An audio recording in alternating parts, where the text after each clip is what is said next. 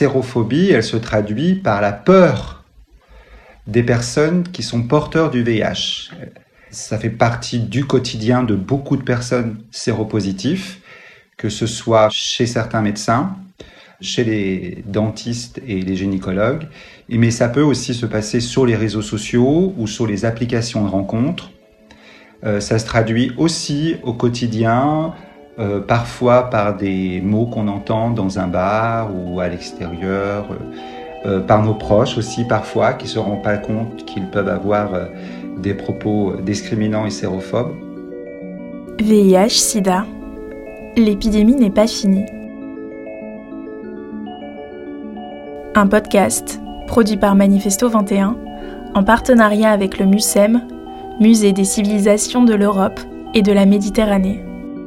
Non, on ne peut pas être contaminé lorsqu'on parle à une personne, euh, lorsqu'on lui serre la main ou quand on boit dans son verre d'eau. Mais je vous assure que beaucoup de personnes sont encore à ce niveau-là sur euh, les, les modes de contamination du VIH. Épisode 3. Stigmatisation. Une épidémie à la marge. Lorsque j'ai appris d'ailleurs que j'étais séropositif, euh, j'étais euh, aide-soignant à l'hôpital.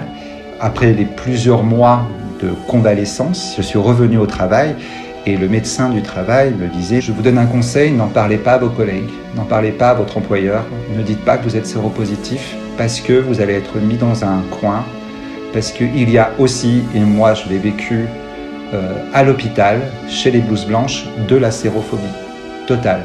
Les patients qu'on recevait euh, dans le service euh, qui étaient séropositifs étaient mis automatiquement dans une chambre seule avec un point rouge sur le dossier en disant faites attention. Et ce sont des médecins, des infirmières qui, me disaient ça. Donc j'ai eu un plaisir assez immense de dire que j'étais séropositif quand j'ai quitté cet hôpital. Sylvain a créé l'association Les Séropotes, qui accompagne les personnes porteuses du VIH pour lutter contre les discriminations auxquelles elles sont confrontées. Car malgré une meilleure maîtrise de la maladie et de la prise en charge, les représentations associées à la séropositivité restent négatives, stigmatisantes et teintées par la peur. Y compris au sein de la communauté homosexuelle, comme nous l'explique Vinny, accompagnant au Spot Longchamp, un centre de santé sexuelle communautaire à Marseille. Dans la communauté gay, par exemple, en fait, j'entends encore Ah, mais non, mais lui, euh, il a le VIH, je veux pas coucher avec lui. Et t'es là, mais gars, réveille-toi, quoi. En fait, déjà, s'il sait qu'il te le dit, euh, c'est qu'il a un traitement. Du coup, euh, il est très certainement en charge indétectable. Il peut pas te transmettre. Et euh, du coup, il y a un gros travail à faire là-dessus. Je crois qu'il y a une discrimination un peu dans le sexe, en fait. Enfin, j'entends que il y a des gens, ils vont sur Grinder et ils, dévoilent leur statut et en fait, ils s'en prennent plein la gueule, quoi. des gens qui sont hyper sérophobes et qui veulent pas, enfin, qui discriminent ces personnes et, euh, et qui jugent un peu leur sexualité en disant que bah, c'est bien fait, si tu l'as chopé, euh, t'es une salope, etc. Alors qu'en vrai, euh, ben, c'est un jugement hyper gratuit, quoi. C'est une appli de rencontre où les gens, ils vont pour, où les personnes vont là-dessus pour avoir des, sexualités. et, je sais pas. Moi, ça me, ça me rend un peu triste, en fait, d'entendre encore ça. Dès l'apparition des premiers cas, le VIH-Sida dépasse le cadre d'une simple maladie pour devenir un véritable enjeu sociétal, qui éclaire les discriminations autant qu'il les accentue et en crée de nouvelles. Car le VIH va d'abord toucher des populations spécifiques, déjà stigmatisées. Très vite médiatisées comme le cancer gay ou comme la maladie des 4 H pour homosexuels, héroïnomanes, hémophiles et haïtiens, la représentation du VIH-Sida est intimement liée à celles et ceux qui en sont la cible. L'épidémie est considérée par certains comme la conséquence de comportements immoraux, et les malades sont jugés responsables. Dans les médias, comme chez certains politiciens, le VIH devient alors un nouveau vecteur de discrimination. C'est ce que montre l'exposition VIH-Sida, l'épidémie n'est pas finie, qui a ouvert ses portes en décembre 2021 au MUSEM à Marseille. À notre tour, nous avons voulu donner la parole à celles et ceux qui la subissent et la combattent pour s'interroger sur ce que la sérophobie provoque, de façon individuelle comme collective. Et surtout, pour essayer de comprendre pourquoi, en France, en 2022, malgré une excellente prise en charge de la maladie, les représentations issues du début de l'épidémie persistent et le statut du VIH reste si particulier et stigmatisant. Euh, moi, c'est enfin, vrai que beaucoup de personnes disent bon, le, le, VIH est devenu une maladie chronique, mais moi, à chaque fois, je dis oui, mais c'est pas une maladie chronique comme les autres. Patricia Henel, directrice de la coordination régionale de lutte contre le VIH, PACA West Corse. Et le fait qu'il y ait beaucoup de discrimination, de stigmatisation et tout, ça en fait quand même une, une maladie très particulière et que je vois vraiment quand on, le met en parallèle avec le diabète, bah ça me va pas non plus hein, parce que c'est je crois il y a vraiment des choses euh, c'est quand même lié à la mort, au sang, euh, au sexe et ça ça reste quelque chose de très très particulier.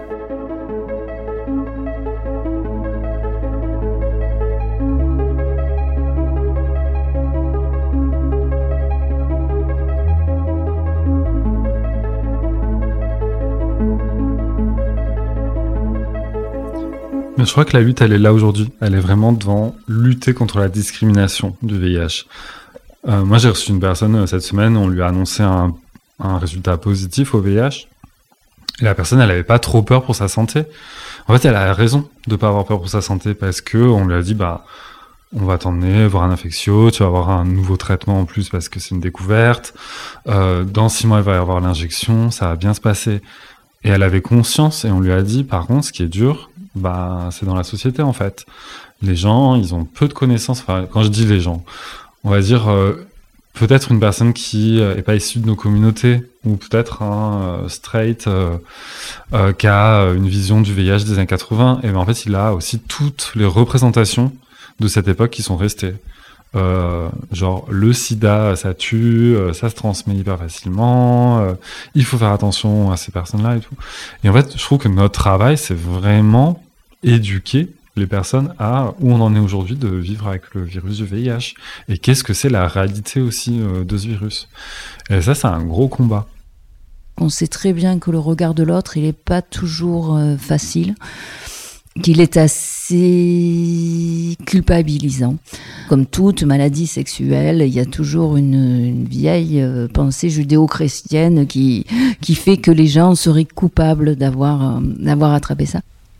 Sylvie Boulanger est psychologue au sein du réseau Santé Marseille Sud, qui aide à la prise en charge des personnes vivant avec le VIH. Elle-même séropositive, elle accompagne ses patients à vivre le mieux possible l'annonce du VIH dans leur vie.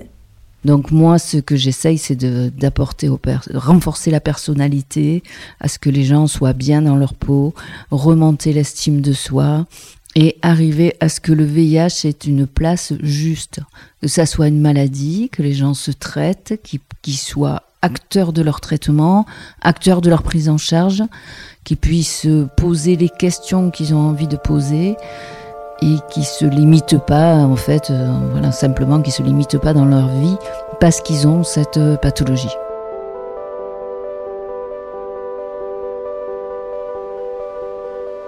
Donc des fois, la personne, n'est pas du tout stigmatisée et c'est elle-même qui s'auto-censure, qui s'auto-interdit certains métiers, euh, qui peut s'auto-interdire des rencontres, des réunions de famille, parce qu'à ce moment-là, on va l'interroger sur la santé. Et elle n'a pas envie de répondre sur la santé. Ces représentations à elle, c'est souvent les représentations qu'elle avait quand elle n'était pas malade. Donc, quand elle est malade, c'est un peu qu'elle passe de l'autre côté de la barrière. Donc, il faut arriver, arriver à faire tomber euh, cette barrière. Et ça touche toutes les classes de la société. Tout le monde peut être concerné par le VIH et tout le monde a pris un jour un risque. Et après, il y a euh, l'autre, comment il se positionne. Il y a la famille, l'entourage, qui pourrait être prêt à l'accepter pour certains. Et puis, il y a certains milieux où ça peut pas se dire parce que du coup, ça serait cause de rejet. Donc, euh, une personne VIH va toujours avoir cette question du dire en toile de fond dans tous les agissements de sa vie quotidienne.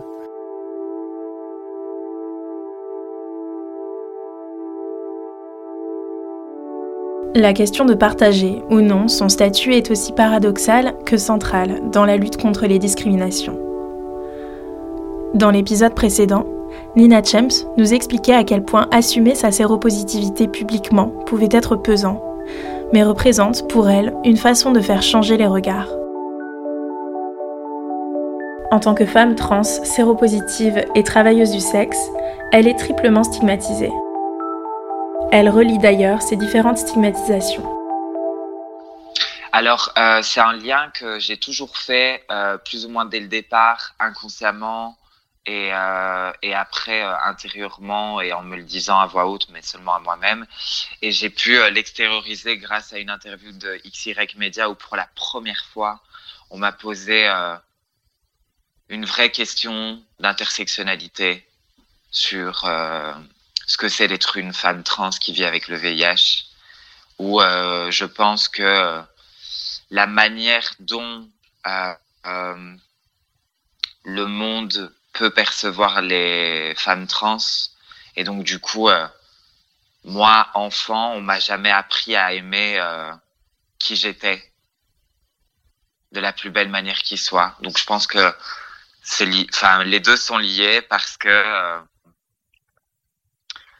je pense que si on était dans une société où les transidentités étaient euh, la norme, j'aime pas ce mot, ou étaient entre guillemets euh, plus incluses euh, dans la société et plus plus représentées, et qu'en fait, quand je suis petite et que je mets des vêtements de fille et que on, on, si, mes, si mes proches et ma famille avaient, avaient été m'avait soutenu à l'époque par rapport à ça, et donc du coup ne m'aurait pas provoqué un sentiment de honte par rapport à moi, et que moi j'aurais pas fait un lien vis-à-vis de ma sexualité et tout ça, et donc du coup de ne pas prendre soin de moi, j'aurais pas eu des pratiques qui m'auraient mise en danger, qui du coup ont découlé sur le VIH. Et euh, et surtout, ben euh, euh, les femmes trans, on a, on est beaucoup plus en proie à à contracter le VIH. Euh, pour plusieurs raisons euh, économiques et sociales, mais aussi pour plusieurs raisons psychologiques qui font que euh, bah, on nous apprend pas à prendre soin de nous, on nous apprend pas à nous aimer. Mmh. Et je pense qu'avec le recul, alors je suis fière de mon parcours et je suis fière d'être une femme trans séropositive et d'être qui je suis et d'être la militante que je suis et d'être l'artiste que je suis parce que ça a fait de moi qui je suis. Et je pense que chaque personne est la somme de ses expériences. Mais c'est sûr que mon parcours aurait complètement changé si et mon parcours VIH aurait changé si enfant on, m'avait appris à aimer qui j'étais. C'est comme ça que je vois un peu l'intersection et aussi du coup euh, ben on vit des injonctions quand euh, tu subis de la transphobie et de la sérophobie en même temps. Où là c'est euh, là on te fait comprendre que dans l'échelle des privilèges t'es bien en dessous quoi. La stigmatisation dont sont victimes certaines populations les rend moins enclines à adopter des comportements préventifs, comme nous l'explique Céline Oferlé, présidente de l'association AIDS PACA. La littérature, est abondante sur le sujet, euh, sur le lien entre euh, les discriminations euh, et, les, épidémies, que ce soit l'homophobie, la transphobie, le racisme, le sexisme, etc tout ce qui euh, contribue à, euh, à, dégrader notre estime de nous et donc notre capacité à prendre soin de nos santé, euh, tout ce qui contribue à nous isoler, à nous, à nous exclure et donc à nous déposséder de certaines ressources émotionnelles, financières, sociales qui sont nécessaires pour avancer dans la vie, tout ce qui contribue à nous criminaliser. je pense aussi aux travailleurs, travailleuses du sexe, voilà, c'est ça en fait, hein, les, effets de la stigmatisation, c'est ça a pour effet de euh, nous limiter dans nos capacités d'agir, de nous limiter euh, euh, dans notre accès aux droits, voire parfois voilà, mener effectivement à des situations de à des risques suicidaires. Enfin, on connaît l'impact de, de, la stigmatisation sur le risque de suicide, enfin, les mises en danger, les prises de risque de manière générale. C'est pour ça que n'en déplaise au contrat euh, universaliste républicain, non, tout le monde n'est pas euh, égaux euh, devant, les droits. le VIH a vraiment été, a joué ce rôle-là, hein, on le sait, de, révélateur des inégalités sociales. Hein, permis de montrer que bah non, non, on ne naît pas tous égaux, égales. Ça, c'est une manière d'invisibiliser en réalité les oppressions.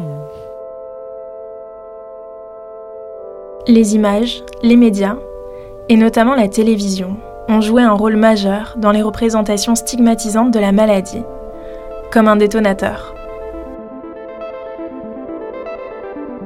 C'est ce que raconte l'installation audiovisuelle Ça n'est pas à proprement parler une épidémie, créée sur mesure pour l'exposition par Pascal Césaro, Mario Fanfani et Emmanuel Vigier. L'installation présente une sélection de 12 archives issues de journaux télévisés, de 1983 à 1991. Les journalistes parlent de l'avancée de la recherche, rencontrent les premiers patients malades, des usagers de drogue, reviennent sur l'affaire du sang contaminé, tant de sujets qui ont été façonnés par les médias.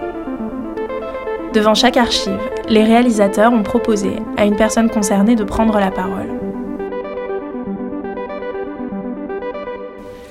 Oui, c'est vraiment ça. C'est-à-dire que l'enjeu, c'est d'aller euh, proposer à des personnes euh, de venir contribuer à l'œuvre. On voulait qu'ils retrouvent la mémoire de l'époque et qu'ils nous donnent en fait une vision beaucoup plus intime, une vision beaucoup plus située euh, de ce qui s'était passé.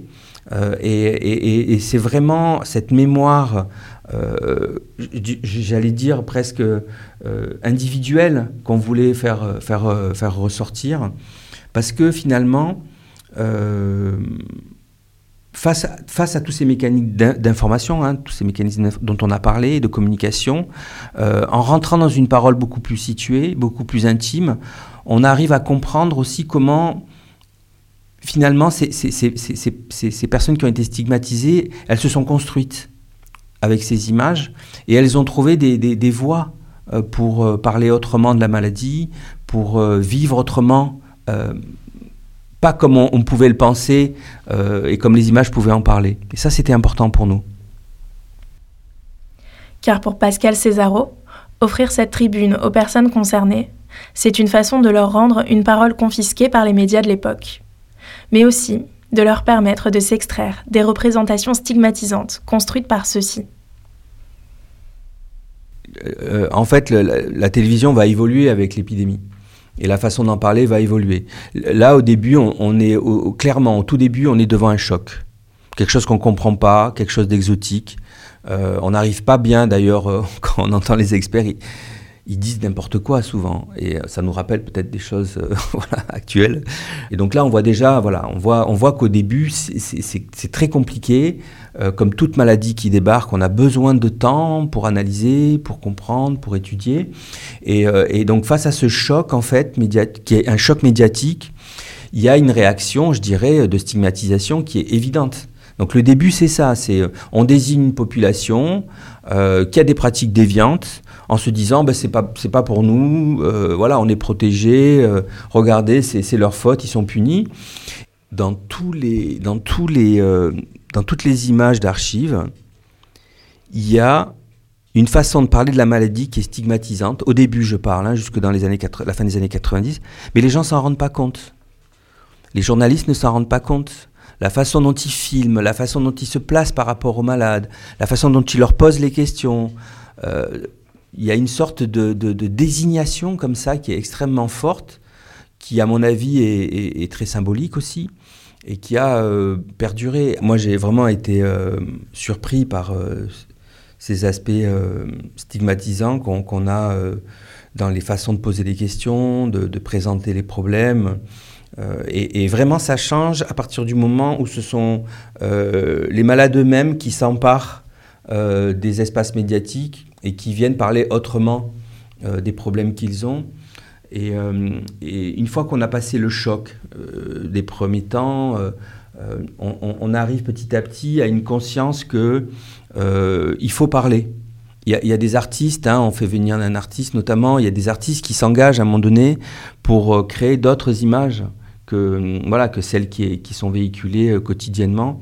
Et, et, et, quand on sort de cet emballement, on se rend compte que finalement, euh, voilà, la panique, elle, est un peu partout, quoi. elle est dans les prisons, dans les hôpitaux, euh, dans les lieux publics. On montre quelqu'un qui, est, euh, viré de son travail parce qu'il est malade. voilà, on, essaye de montrer que cette maladie, elle a vraiment eu des, des impacts un peu partout dans la société et que finalement pour pouvoir lutter contre tout ça, il a fallu que ce soit euh, euh, les malades eux-mêmes qui prennent en, charge en fait euh, le questionnement autour, de la maladie. Ça, c'est vraiment quelque chose, moi je pense, qui est fort dans l'œuvre. C'est notamment ACT UP qui va incarner et provoquer ce changement radical dans les représentations du VIH-Sida, comme l'explique le sociologue et historien Antoine Idier. Il y a aussi quelque chose au fond d'important, c'est de, comprendre que euh, ACT UP a transformé radicalement la manière dont on pouvait parler de l'épidémie. C'est une forme de révolution symbolique, pour reprendre l'expression de Bourdieu, de même que par exemple les mouvements de libération homosexuelle des années 70 ont transformé la manière de parler de l'homosexualité. Il y a un avant et il y a un après. En produisant un jeu et surtout un nous, c'est-à-dire une parole à la première personne qui est à la fois une parole individuelle et une parole collective. Car lorsque ACT UP s'impose sur la scène médiatique française, les figures représentatives du VIH sont surtout des écrivains comme Hervé Guibert ou Guy Hockenheim. Ils partagent alors leur réalité, la souffrance, l'angoisse de la mort, la violence médicale et celle des examens. Sauf qu'ACT UP entreprend de transformer ça pour questionner, en faire une parole collective et questionner la manière dont, comment dire, une société produit une figure qui est le malade du sida, qui est une figure dominée, euh, euh, harcelée, euh, stigmatisée, et on va dire quelles sont les, structures politiques et sociales. et c'est en ça où, où ACT UP radicalise la manière de parler du sida.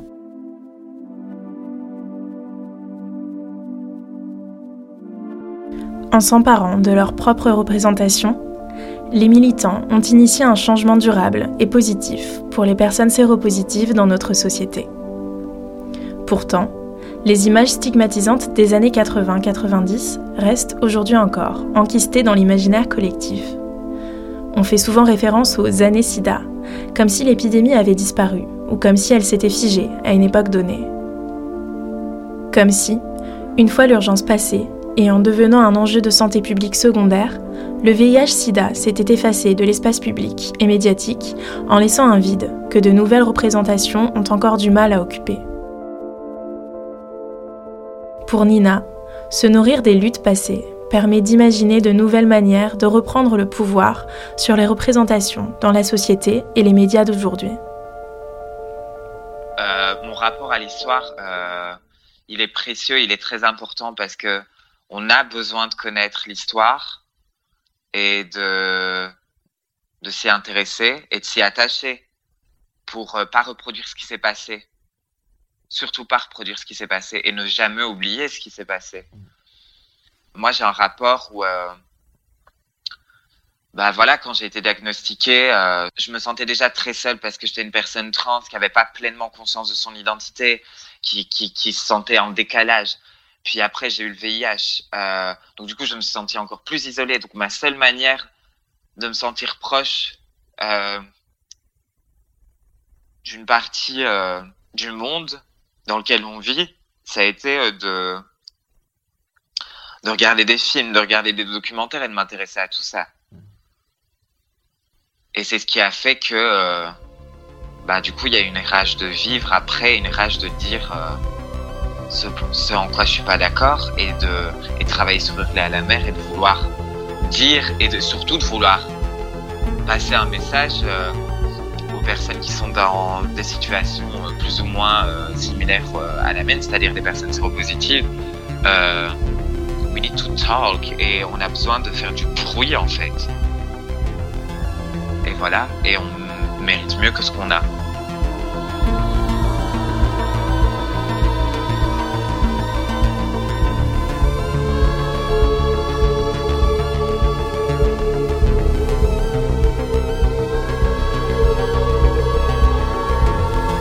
C'était le troisième épisode de VIH-Sida, l'épidémie n'est pas finie. un podcast produit par Manifesto 21 en partenariat avec le MUSEM. Dans le prochain épisode, nous parlerons de l'importance du travail de prévention.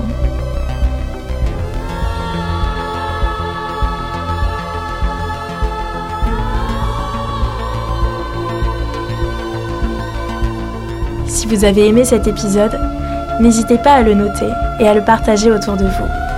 Il a été écrit et réalisé par Soisic Pinault avec l'aide précieuse de Anne-Charlotte Michaud, Clément Riandet et Costanza Spina. L'habillage musical est signé par Alexis Schell. Vous pouvez réécouter ce podcast sur toutes les plateformes d'écoute, ainsi que sur le site du MUSEM et sur manifesto-21.com.